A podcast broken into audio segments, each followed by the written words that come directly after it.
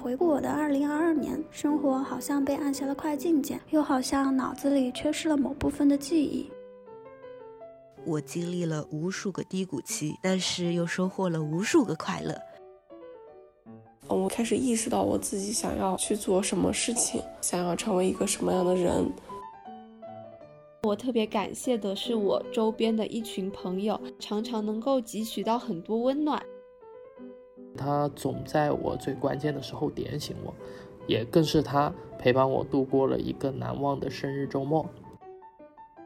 在这个学游泳的过程中，可谓是一波三折。还好我在最后学会了游泳。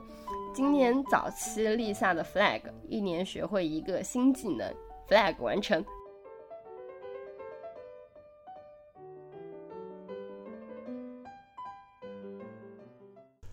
欢迎收听新一期的二十四年，大家好，我是主播杨宇。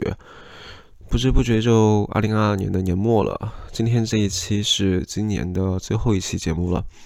嗯，真的是要感慨一句，时间很快，在这一年里面发生了很多很多的事情。对我来说充满了记忆点。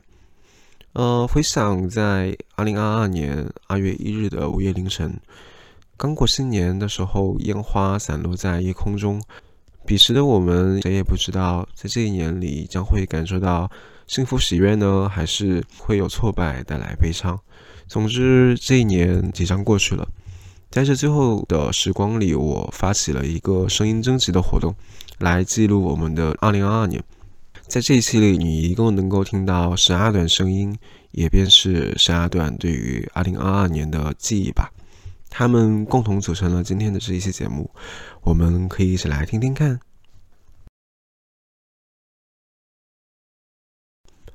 首先邀请到的一位朋友是播客马克吐布的主播小鹿，就麻烦小鹿帮我开个场吧。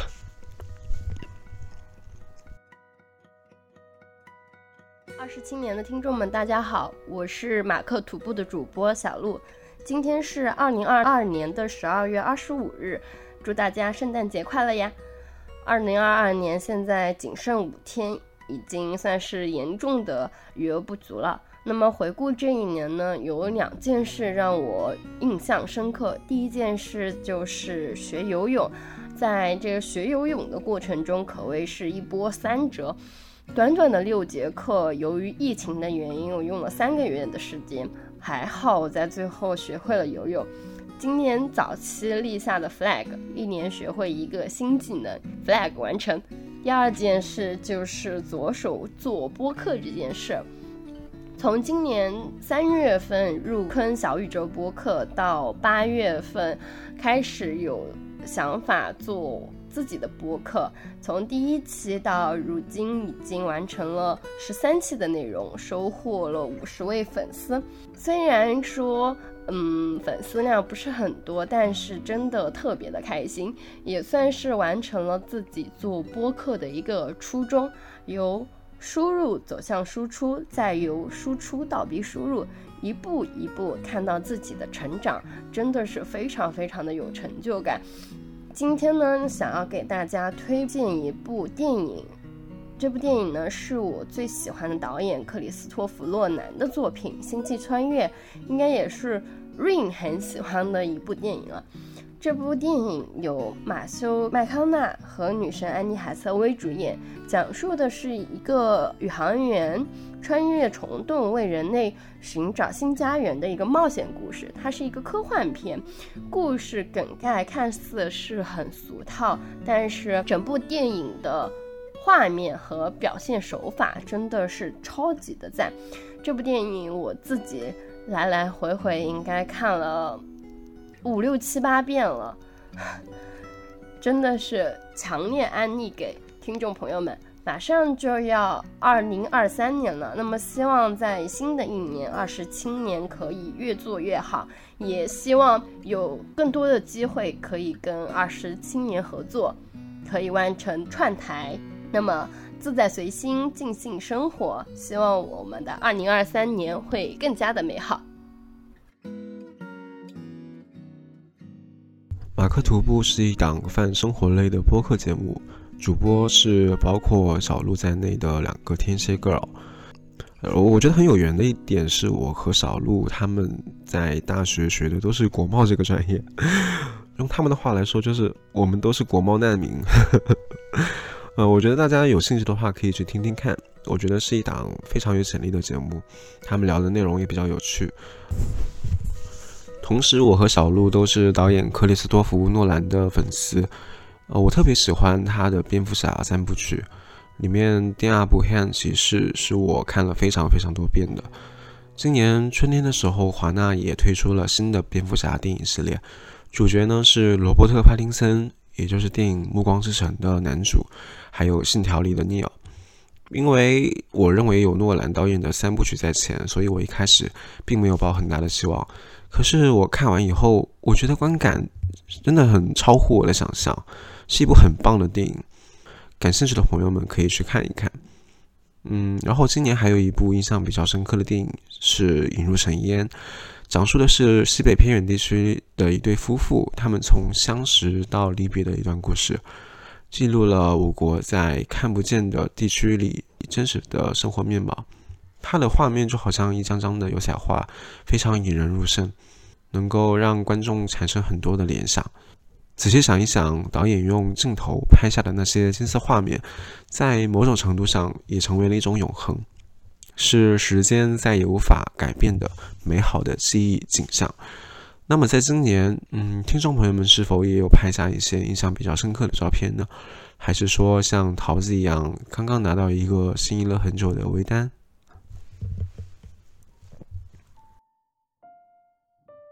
嗨，大家好，我是桃子。今天你阳了吗？反正我已经阳完了，还没有阳的也不要害怕，已经阳了的更不用害怕。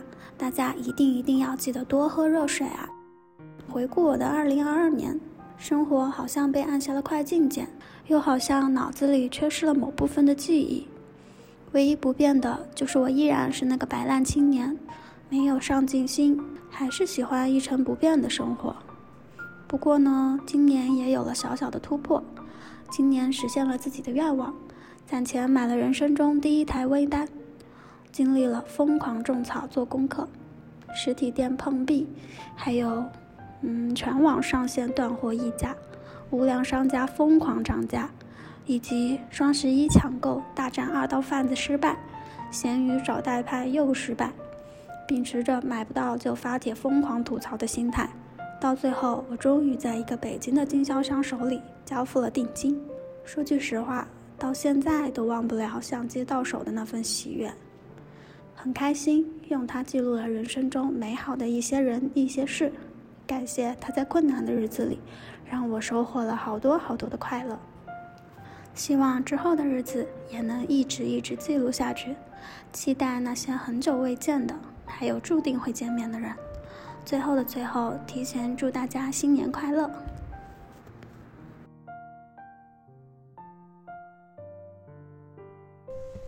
今年疫情始终是绕不开的一个话题。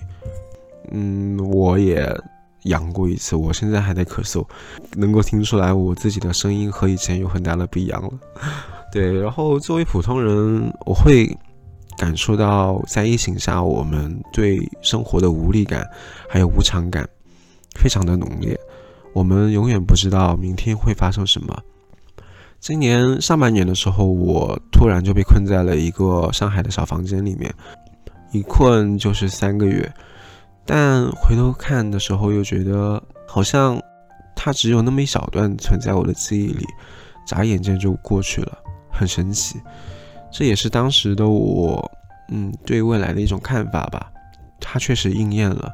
它转瞬即逝，并没有对我的人生造成特别多的影响。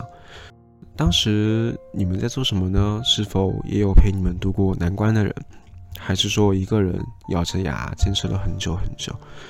但无论怎样，我想说的是，生活总是充满不确定性，但每个难关都会被克服的。嗯，相信这一点就好了。大家好呀。我是江离，是北京平平无奇的一个大三学生。如果让我回顾我的二零二二年，我会觉得它是非常奇幻、非常动荡的一年。嗯，我相信所有生活在中国大陆的朋友们都会和我有一样的体会吧。在这一年里，我们在很长一段时间内，可能只能在一个比较固定的小的空间内活动，然后面对着很多的不确定性。在这样的情况下，我特别感谢的是我周边的一群朋友，因为有了他们的帮助和支持，我得以用一个比较平稳的、比较乐观的心态去面对无法掌控的世界。我有时候会觉得。人周边的小环境是非常重要的，至少说对于我自己来说，因为在这样的环境里面，我常常能够汲取到很多温暖，然后这些温暖能够让我有力量的、有勇气的去面对我无法掌控的大环境。那在二零二二年，因为疫情的原因，我有很多愿望最后都没有能成型，比如我会想要。去录一个那种脱口秀的开放麦，五分钟的那一种，但是因为疫情被封在学校里，所以没有去。另外，我也想录一个属于我自己的播客，但是因为一直没有找到合适的搭档，也没有找到合适的场地，所以也未能成型。但是，二零二二年也不能说是完全没有收获吧，比如说像。我考过了我的六级，然后考过了我教师资格证的笔试。另外就是我在 B 站上发了很很长一段时间的视频，但就就今年有一期视频莫名其妙的居然突破了一万的播放量，我觉得多少算是一种小小的进步。对，然后对于二零二三年我最大的愿望的话是想，嗯，上岸研究生。我特别想挑战一所我觉得我根本考不上的学校。对我自己是一个怎么说呢，就是很喜欢把事情拖到最后来完成的人。像是在我的前三年，我本来应该拿到的绩点，但是由于我太贪玩了，就会总是想说：“哎呀，没关系，反正也是要考研的，就随便水水吧。”最后就就把事情都拖到了考研这一年，那我就希望我明年能够踏踏实实重新做人，好好努力，然后到了十二月份的时候，可以胸有成竹的上初试考场，或者说已经在安安心心的复习我的面面试了，就是我会可能觉得我自己确实是有实力配得上我想去的那一所学校的吧，这就是我二零二三年。最大的愿望，至于最喜欢的书影音，因为我自己其实就是一个文学专业的同学，所以看的书可能也比较多，也比较杂。但是给大家推荐一个绝对不可能出错的，就是我也特别喜欢的，我去年重新又看了一遍的那个人民文学出版社的那本《红楼梦》。对，再看一遍，你还是会觉得感到一种。无以名状的惘然吧，对，就是一种繁华落尽之后，感觉有一种孤独感。对，那个孤独感是我觉得《红楼梦》里最真诚的内核。我觉得大家听到这儿的时候，可能是不是已经快新年了呢？那我就祝大家新的一年也开开心心，然后快快乐乐，所有的愿望就是都能够顺顺利利的实现吧。嗯，祝大家新年快乐。其实说来很巧，上半年的时候我也读了一遍《红楼梦》，我也同样的读到了江离所说的那一份孤独感。里面的每一个人，他们都是很孤独的。嗯，无论是谁，都有属于自己的那一份无力诉说感。无论是宝钗，还是黛玉，还是宝玉，都有难以启齿的那一份孤独。这种孤独给了我很强的冲击，呃，我觉得现实中的我们也难免会遇到这种孤独，所以我认为他人的陪伴、照顾是很重要的一件事情。如果说要在这一年里面感谢一个人，你会感谢谁呢？他也许会是你的朋友，还是你的伴侣，一位旅途中的贵人，一位老师。当然，在这一年的最后，还要感谢一直以来拼命的自己。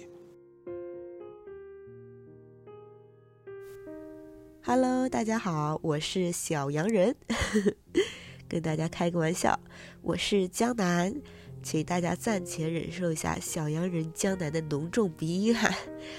二零二二年即将过去，回顾这一年，我经历了无数个低谷期，但是又收获了无数个快乐。多数的快乐都来源于毛毛，所以我非常感谢他。虽然偶尔享受孤独，但其实我是一个非常非常需要朋友陪伴的人。年初的时候，我特别不快乐。我爱出门玩，但是我闭门不出。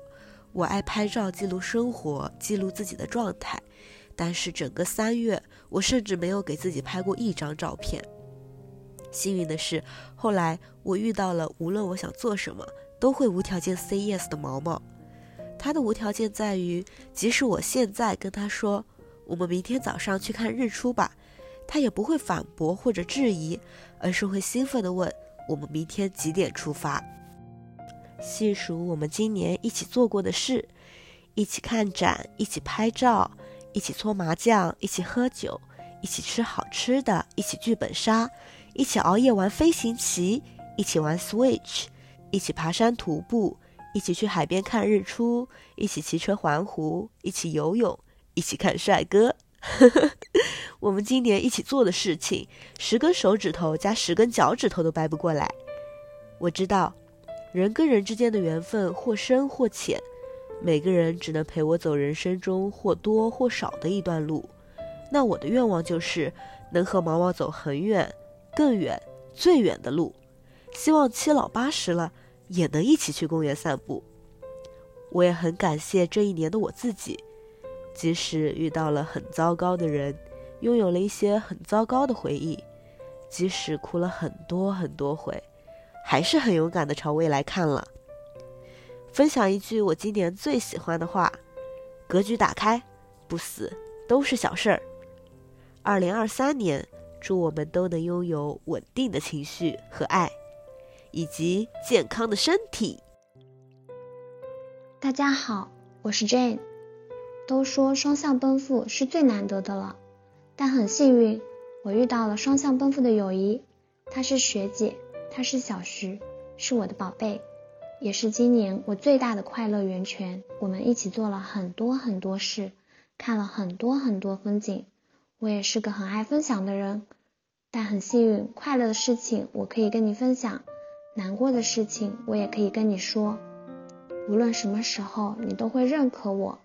肯定我，鼓励我，也包容了很多我的小缺点。但是，就是这样一个像小太阳一样温暖我的人，也会有许多敏感的小瞬间。我想在这里再次、再次的跟你强调哦，你真的非常可爱，非常漂亮，非常有趣，非常有魅力。跟你做朋友很轻松，很有安全感。我真的非常非常喜欢你。你的优点太多太多了，根本就说不完。千万千万不要有不自信的想法哦。人来人往，但很幸运，你可以一直做我的好朋友。二零二三，希望小徐可以开开心心，收获更多的快乐和爱。我也希望我们可以做很久很久的好朋友，到头发花白，还可以陪你做更多你想做的事，看更多你想看的风景。只要你想。我的回答永远都会是 yes。世界上的人千千万，遇到真诚相待的人就像中头彩。希望我们都能不忘初心，更勇敢、更淡然、更从容的面对未来。大家好，我是风中追风。呃，回顾过去的二零二二年，发生了很多事情，从工作转正到在南昌有了人生第一套住房。也算是完成了自己人生的一件大事。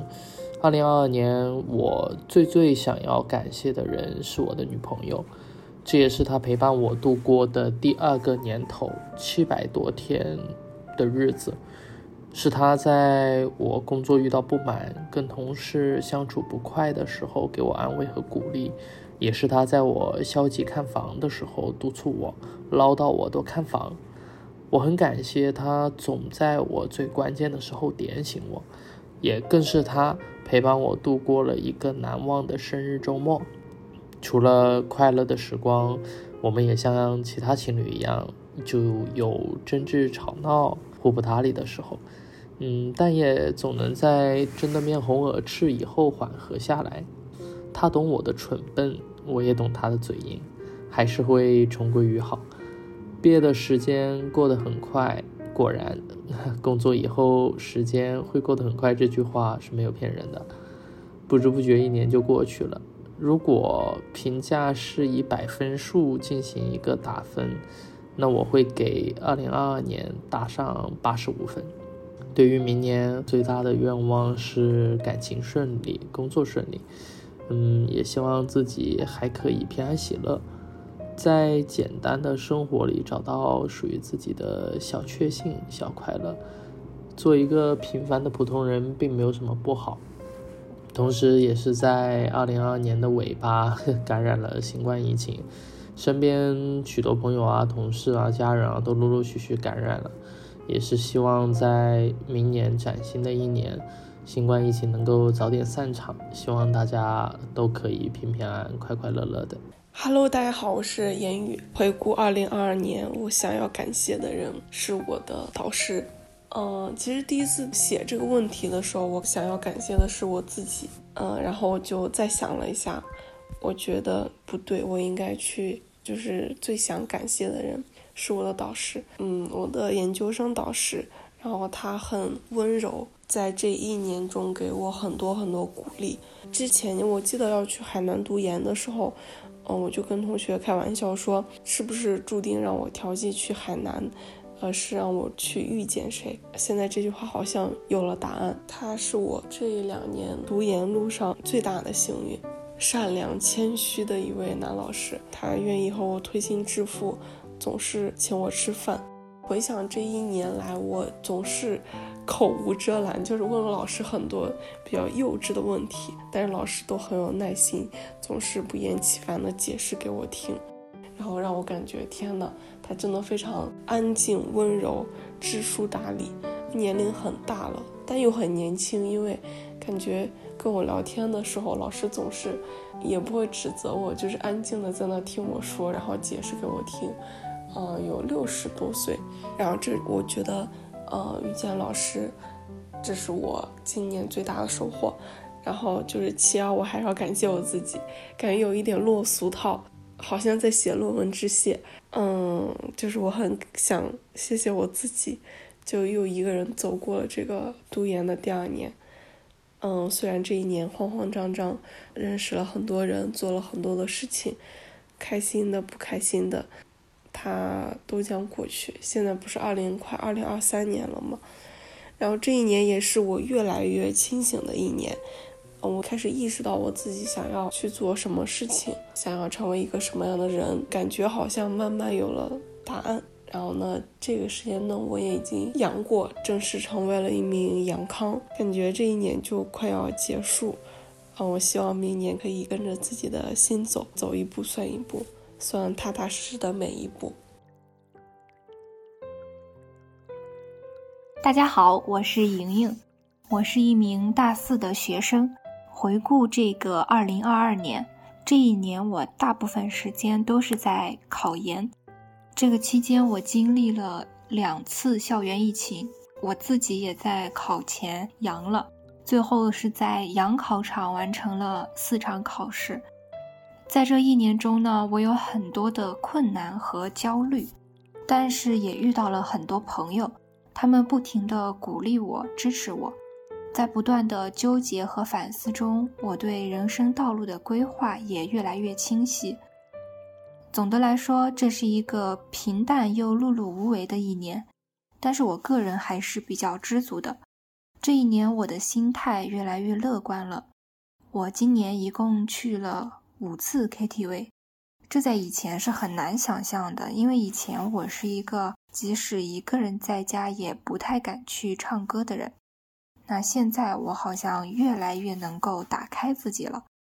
新的一年，我希望身边的家人朋友们都能够健健康康，希望我也能制作出自己的播客节目。其实几分钟的时长很难概括一年的时光。我们也很难去预测未来会是怎样。二零二二不能重来，二零二三也不能够倍速快进到来。我们能做的只有行我所行，不念过往，不惧将来。祝每一位听众都能在二零二三心想事成。我是吴翔宇，我觉得二零二二年是比较忙碌的一年，也是比较充实的一年吧。因为从刚上大学开始，我就抱一个心态，说自己以后到底是想要成为一个怎么样的人呢？那到了大四这一年，也就是整个大三下学期到大四上学期，临近毕业了，会有很多很多的事情，比如说一个是论文的撰写，还有就是实习呀，还有就是我自己在工作上面的一个计划，备考、国考、省考，还有考编制。嗯，对我自己来说的话，我在这几个考试上花费了比较大的精力。每天都会定时的去图书馆复习啊，当然在这个过程中也很痛苦，有时候你会觉得感觉自己好像坚持不下去了，但有的时候也是咬着牙在挺住。很戏剧性的就是今年刚好国考它延期了，它是史无前例的，就前几年疫情那么严重，国考也是照常进行。那在这个过程中，可能会有烦躁，或者说觉得很不安。我觉得这些情绪都是很正常的。最重要的是把这些情绪压下来，然后还是让自己保持一个比较忙碌的状态去备考。所以我觉得我的2022年是比较忙碌和充实的。在图书馆学习的过程中，虽然很累，就是跟你跟高中一样，你觉得你的生活是两点一线的。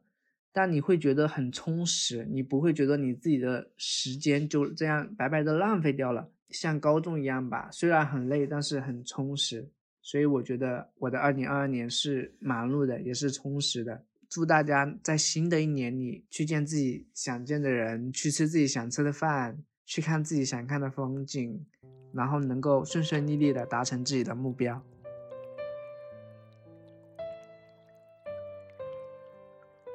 大家好，我是叔叔。回顾二零二二年，我最想感谢的一个人，那就是我自己。我想对二零二二年的自己说：二零二二年的你卸下了学生这个身份，告别了学校这个象牙塔。尽管在这个疫情时代，你的大学没能够给你的毕业典礼画上一个圆满的句号，尽管毕业后你也没能够进入公务员这个编制的生活。而是选择了独自踏往去深圳的征途，开始了你的独居。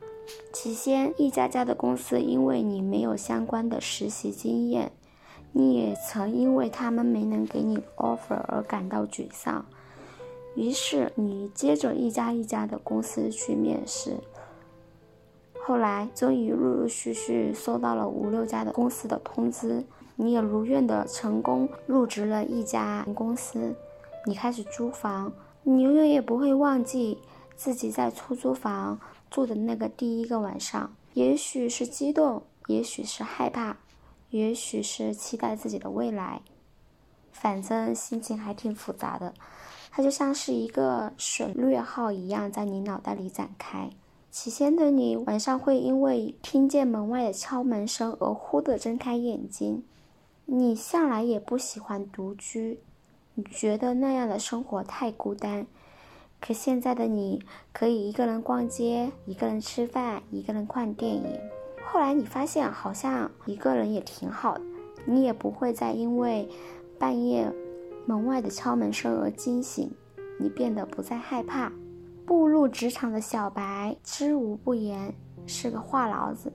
你也几次因为多说了几句话而被同事。领导误解、被指责，好像不是所有的人都能明白你的善意。你知道了，在职场中更重要的应该是谨言慎行，不要随意揣测领导的心思。上个月底，你从上家公司辞职了，你没有告诉你的家人，害怕他们担心。直至你开始在你的新公司已经上班了半个月，稳定下来了之后，你才告诉你的家人。在这个过程中，你也学会了不能事事都向他人倾诉。二零二二年的你，好像经历了很多很多，从学校到工作，最重要的是你变得勇敢，变得更加独立。希望二零二三年的你能够一直保持勇往直前的态度，保持对生活的热爱，一直一直。大家好，我是知识 Chess 电台主播妞妞。回顾二零二二年，我的关键词：电台。表达和抱团，感谢小宇宙让我结识了志同道合的人们，能够高频深度的输出表达。播客相对于传统媒体更亲切灵活，是一种喜闻乐见的新形式。二零二二年疫情肆虐，人们对于病毒的恐惧情绪，这种感染比得了病本身还要害怕。在这个不能穷尽信息的时代，我们可以穷尽自己，来做更好的自己。就如婚礼誓词那样，无论贫穷与富贵，无论健康与疾病，我们都要忠于自己的内心，记得自己的愿望，有希冀，有憧憬，才能更好的生活。那个希望之光，也许就是卖火柴的小女孩手里那个微弱的光点。但是在疫情当中，我们都能看到人性的一些光辉。在小宇宙中。我也收获了很多的温暖和包容，多元的世界表达对于我来说也变得尤其重要。疫情也让我觉得慢下来生活、健康、情感的支持变得比金钱来的要更重要。而这一年的幸福感，就是来自于小宇宙志同道合的伙伴们相互的支持。我们素未谋面，却因为对于生活、对于生命有的一些小小思考而靠拢而聚首。那种自己观点被人认同、理解的情感支持，比任何一种情谊都来得真实可爱。人性就是一直希望自己是能够被接受、被认可的。我们用声音电波传递出不同的思绪，也许有用，也许它无用，但都是打开心扉的一条途径。我希望在新的一年结识的新的小伙伴们做出很棒的节目。愿新的一年我们重新出发，打开生命的更多可能，敲开脑袋里爆发的更多思考。以上愿与诸君共勉。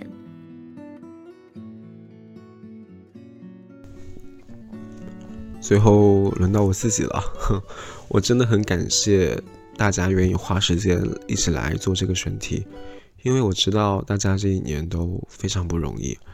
年底的时候，大家又都很忙，加上很多很多朋友都阳了，声音也都不一样了。能够给我投稿，我真的感受到非常大的荣幸。回顾二零二二年，在这一年里，我先后经历了上海的疫情封控、临近毕业前的焦虑、突如其来的生活节奏变化，都让我应接不暇。回想起来，我要感谢的人有很多很多。首先是我今年的前后两个上级，他们待我都很好，给了我很多很多的包容。也教会了我很多，我很感谢他们，真的很感谢他们。从入职到离职，都给予了我非常多的帮助。我只是很可惜，我的能力并不那么出色，给他们带来了一定的烦恼。在这里，他们虽然不能够听到，但我还是想要说一句谢谢。其次是要感谢和二十青年有连接的所有朋友。今年做播客这个决定是一个让我感受到幸福的事情，因为播客我认识到了很多人，也更熟悉了很多人。江南、桃子、晨曦、思萌、言语、叔叔等等朋友都非常的棒，给了我很多前进的动力。还有在小宇宙平台中订阅了二十四年的六十个朋友们，在这里真的很感谢你们。最后我要感谢的人是我自己。我觉得每一个人都应该感谢一下自己，因为这一年里真的 太不容易了。我们大多数人都面临着生活的压力、不确定性，根本不知道明天会发生什么。作为普通人，我们没有办法面对大环境，一切的一切都很未知。在这一年里，勇敢生活的自己是最值得感谢的。我的这一年的关键词是察觉。这种察觉分为外部和内部。就外部而言，我走出了学校这个象牙塔，开始与社会接触，认识到了外面的世界，遇到了很多人。我察觉到，除了自我以外，世界的真实面貌，工作是怎样的，社会是怎样的，这个社会的他者是怎样的，我都有很深的体会与感悟。也遇到了很多朋友，大多数都很优秀、很好，让我体会到了这个世界的善意。就内部而言，我感受到了自我的成长，我对自己的个性有了更敏锐的感知，也受益于播客不断的表达沟通，还有自省，让我察觉到了我内在的很多东西，比以前更清楚自己是一个怎样的人。当我更清楚自己是一个怎样的人以后，我就更知道了什么是我不想要的，什么是我想要的。于是我就变得更自信、更无畏，和自我的相处变得更融洽了。今年同时也会有很多虚无感，但我慢慢的找到了克服的办法，也就是去构建生活的意义。这个后面可能会做一些选题，这里就稍微带一下吧。呃，就是我发现啊，生活里的很多事情的确是你做了之后才能看到意义的，而不是你看到了意义才去做。当我做好每一件小事之后，回头看去，发现他们都有很深的价值，并且永久的存在了历史的长河里，成为了宇宙的一部分。这个是不可能再改变的，这就是一件很充实的事情啊！过去的三百六十多天里，我多多少少帮助了一些人，还帮助了一些猫、一些狗。这些帮助是确确实实存在的，不可能再被改变了的。这就是意义感啊！为什么不去肯定他们呢？对吧？同时，我也在今年察觉到了身体的变化。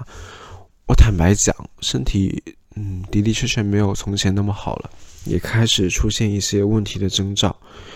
嗯，所以我就要从今年开始更关心自己了，不能够再放纵了，开始锻炼、阅读，尽量让自己健健康康的，不让家里担心。今年的情绪变化一直很大，呃，偶尔会有喜悦感，但是也很短暂。我很享受那份喜悦。在今年，我记得有两次振臂高挥的时候，第一次是在英雄联盟的 S 十二决赛的时候，Deft 战胜 Faker，拿到渴望十年之久的冠军那一刻，我流下了泪水，因为那是一个无比励志的故事。在无人看好的情况下，Deft 带领他的这个队伍一路走到了最高点，我落下了泪水。阿根廷和法国的那场大战是我半夜的兴奋点，完全的被比赛吸入进去了。最后的种种反转之下，阿根廷拿到了属于他们的冠军。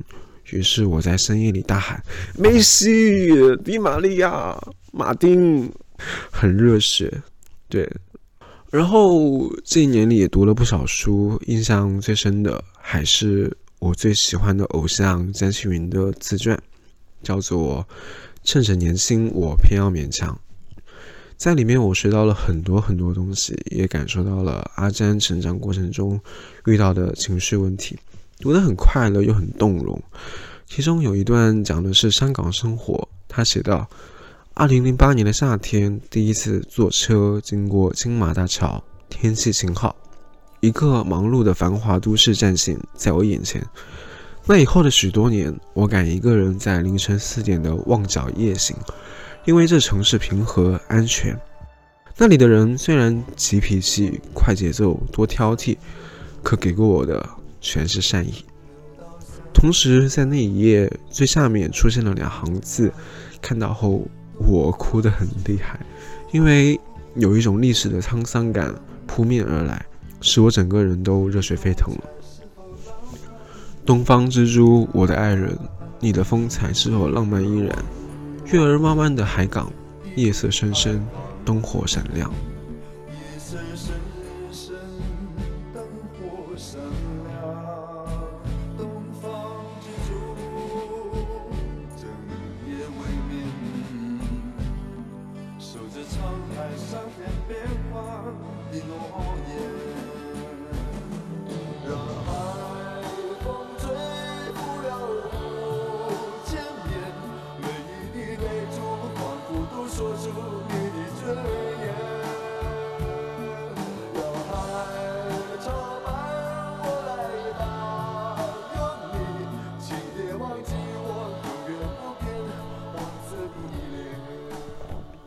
请别忘记我，永远不变。黄色的脸，短短十三个字，写出了一种歌词里才有的独有的厚重感。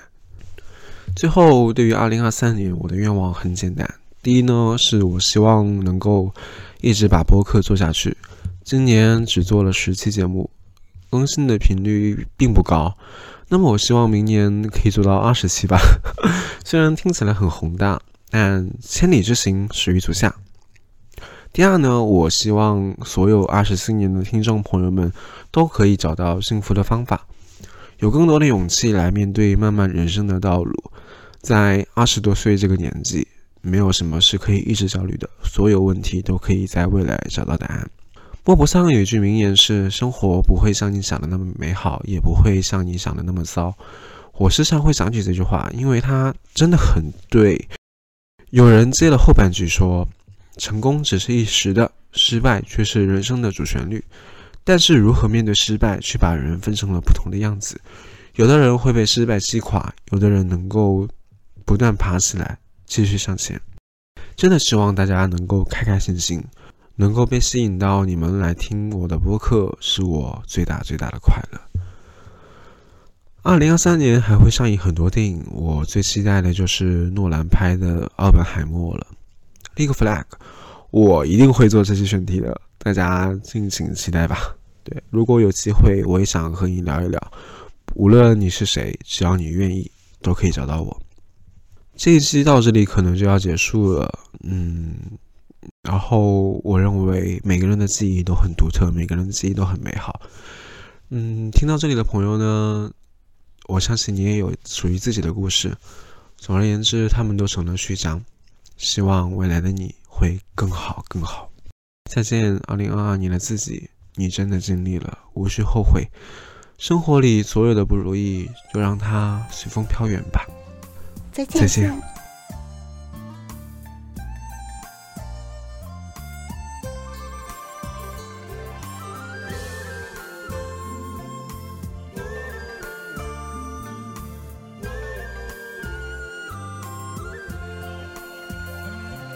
温度开天辟地，相信天下是力是义，不争还胜最是理想。人在江湖身不由己，除暴安良一身正气，闯荡江湖无人能敌。哪怕不知去向何方，努力下去就是希望。这世界真的也许有太多的你不如意，可你的生活虽然坎坎坷坷仍在继续，希望就住在你的心里，愿你勤勤恳恳，善待别人，关心自己，美好的日子等你。向向贼，向向贼，拿出勇气让我看看向向贼，向向贼要向上看不向下看，向向贼，向向贼要向前看不向后看，向向贼，向向贼要向好看不向坏看。